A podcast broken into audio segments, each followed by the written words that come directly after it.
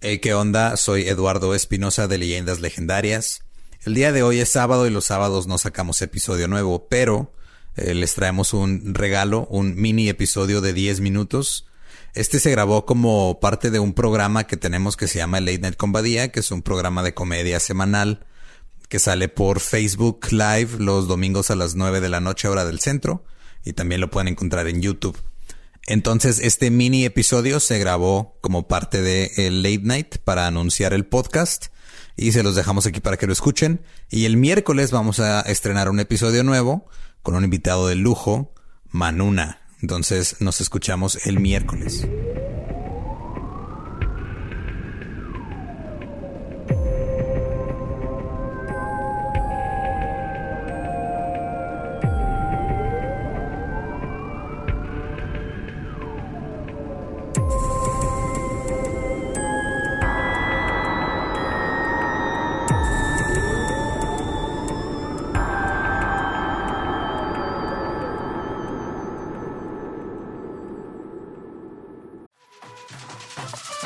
We got a bunch of fries, of course, because when you're Mickey D's, you got to get fries. Delicious.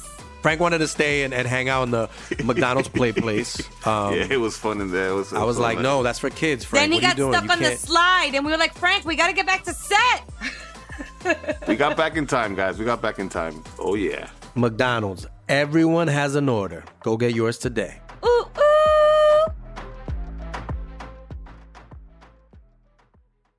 Bienvenidos a Leyendas Legendarias, el podcast en donde cada semana yo, José Antonio Badía, le contaré a Eduardo Espinosa y a un invitado especial casos de crimen real, fenómenos paranormales o eventos históricos tan peculiares, notorios y fantásticos que se ganaron el título de Leyendas Legendarias.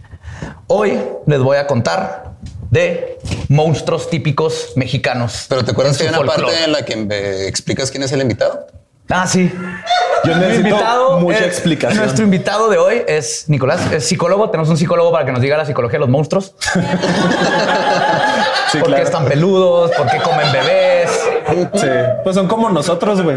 O sea, Igualito. igualitos. Mira, yo no soy peludo. Pero comes bebés. A veces. A veces sí. Cuando están ricos, ¿no? Pero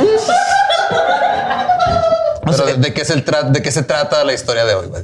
La historia de hoy es monstruos del folclore mexicano. 100% mexicano, son puros monstruos que están en la cultura y la mitología de México. Como Sergio Andrade. Haz de cuenta. Pero menos, menos tenebrosos. Menos tenebrosos. No tan hardcore. ok. No tan hardcore. Empezando con el, el alicante o cincuate. Con C. No tiene Sin cuate, amigos. ah, no tiene- es como. Nicolás. No. Haz de cuenta. No te creas, Nicolás, sí te quiero. Sí. No como amigo, pero. Como pareja, entonces. Oh. Lo siento, Tania. No, ella va a grabar. Esta criatura espectacular. ¿Qué hace el alicate? En la tradición popular se trata de una clase de serpiente un tanto extraña. Se dice que tiene el poder de hipnotizar a las mujeres embarazadas. Incluso coquetean con ellas con un silbido. Esa es la parte donde sería muy útil que alguno de los tres supiera, supiera chiflar. güey. Gracias. No, espérate, les coquetean con Yo el no silbido. estoy soltero, ¿eh? Les coquetean con el silbido para que se queden dormidas mientras amamantan a sus bebés. No entiendo Luego, la lógica. Algunos dicen que pueden introducirse por la vagina de la lactante o subir por su torso hasta morder uno de sus senos. Entonces insertan su cola en la boca del bebé para evitar que llore. Ah, o sea, son como niñeras. Son niñeras robaleche, Ok. básicamente. Esta criatura, muy lejos de ser imaginaria, es una especie real de víbora. y, en muchas zonas rurales las personas las matan en cuanto las ven por las historias. Incluso hay quien asegura que a partir que al partir en dos un, un cincuante en lugar de sangre derrama leche. güey. Entonces nos estamos matando la fauna porque la gente cree que va y se roba la leche y se mete en vaginas. en su defensa, si yo creyera que un animal hace eso, yo también lo mataba. Sí, claro. En su defensa. En su defensa. En la defensa de la ¿En la defensa de, lo- de la gente que los mata o en la defensa del animal? De la gente que los mata. Ah, ok. Hay una víbora que se mete en las vaginas, Eduardo. Se llama pene, ¿no? Esa es la víbora de un ojo. Ah, ok. Ajá, esta sí tiene dos ojos. Ahora vamos. Ahora vamos con la yusca. Que es la Es, yus. es la que se maquilla y hace videoblogs, ¿no? No, esa es Yuya. Esa es la yuya. Esa es la Yuya. Esta está un poquito más relax. De hecho, niños, cuidado con la Yuya. Pero en caso de que se encuentren la Yusca, ahí les va. La leyenda cuenta que en su juventud era una bruja que se sacaba los ojos y los sustituía por las de un ave para poder ver mejor cuando volaba. No sé por qué nomás se transformaba en ave, no sé. No sé. Yo no escribo el folclore, yo nomás les cuento. Vestía como una mujer muy pobre y humilde y pedía diariamente limosna. Una versión de la historia dice que ocultaba sus ojos en unos trastes cerca del horno. ¿Por qué? Pero espérate, ¿qué? Está muy sexista este pedo. es mujer, tiene que dejar las cosas cerca En la del horno, cocina, en la sí, para que no pierda tiempo mientras está haciendo caldo de pollo. Lo cual, así. lo cual vamos a ver, fue muy mala idea, muy mala idea, güey, porque una noche, cuando su esposo intentaba calentar un poco de café, los tiró al fuego y se prendieron en llamas y por eso se quedó sin ojos.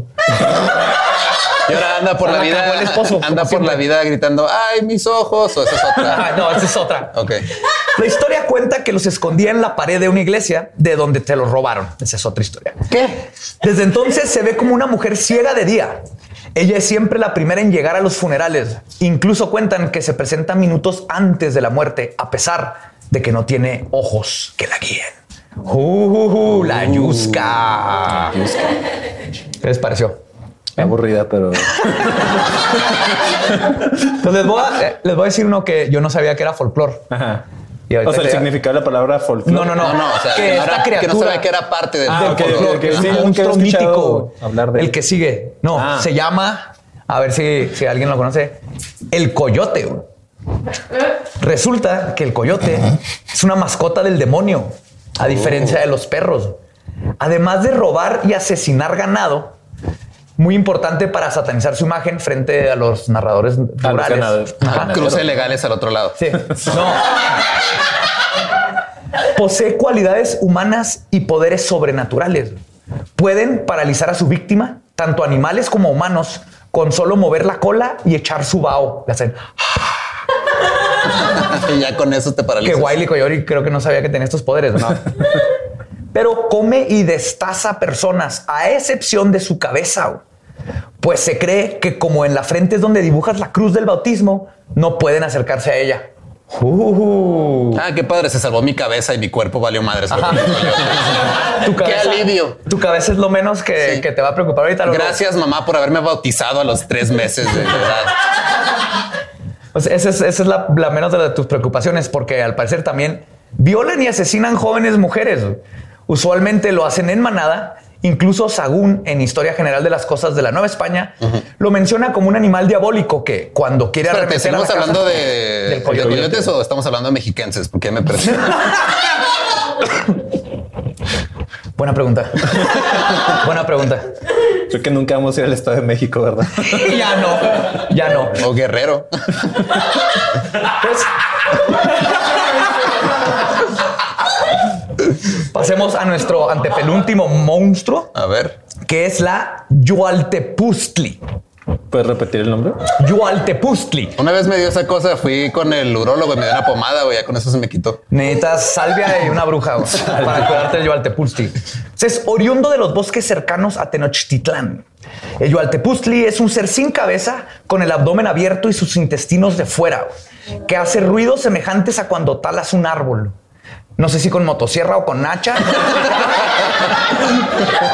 Pero por, lo, por la antigüedad, tal vez es como de hacha. Si lo escuchas, puedes pedirle un favor, como riquezas, Y por favor, deja de hacerle como tala de árboles. Por favor, guarda tus entrañas. ¿Y dónde está tu cabeza? güey? Sí. Saca tu cabeza, por favor. O en estos casos es, es común pedirle riquezas o capturar a un guerrero enemigo. güey. Ya saben, cosas importantes. Claro. Muy contemporáneas. güey. Yo la necesitaba el miércoles, güey. Trapa a mi guerrero enemigo, por favor. Pero no estaba. También obsequiaba espinas de maguey. Si eres muy valiente y de espíritu indómito, te daba hasta cuatro espinas. güey. Cuatro Pero, espinas. pero si eres cobarde, nada más te da una. Ok. Entonces es así como que gracias, señor Yatsu Pongiku, por mis cuatro espinas. No sé. Y la otra es que la gente solía robarle el corazón. Sí, porque lo trae de fuera, güey. Sí, Sí, ah, mira, un corazón. Y lo mejor es que se lo robas y si le caíste bien, no explican si le caíste bien o no, pero si le caíste bien, te deja cosas valiosas como plumas o algodón. Y si le caíste mal, te Para hacer carbón o un trapo. ¿no? Hacer sí. cojines. Era, era hace mucho. La gente, yo creo, tener una almohada era un lujo. güey. Sí. Y Sí, pues, finalmente- llegaron con espejos y todo, valió madre, güey.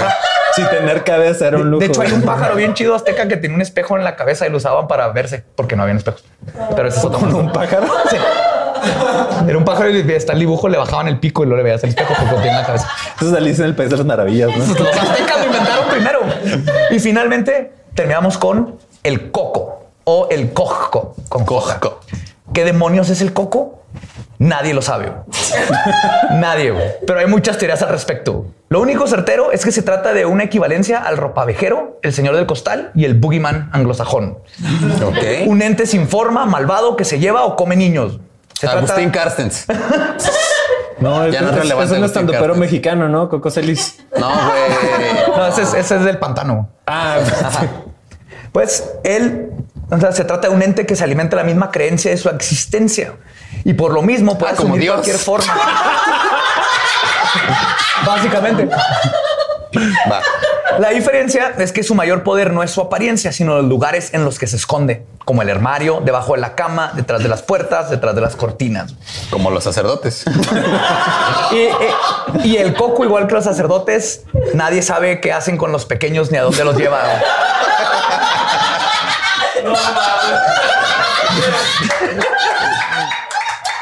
Esto fue Leyendas Legendarias.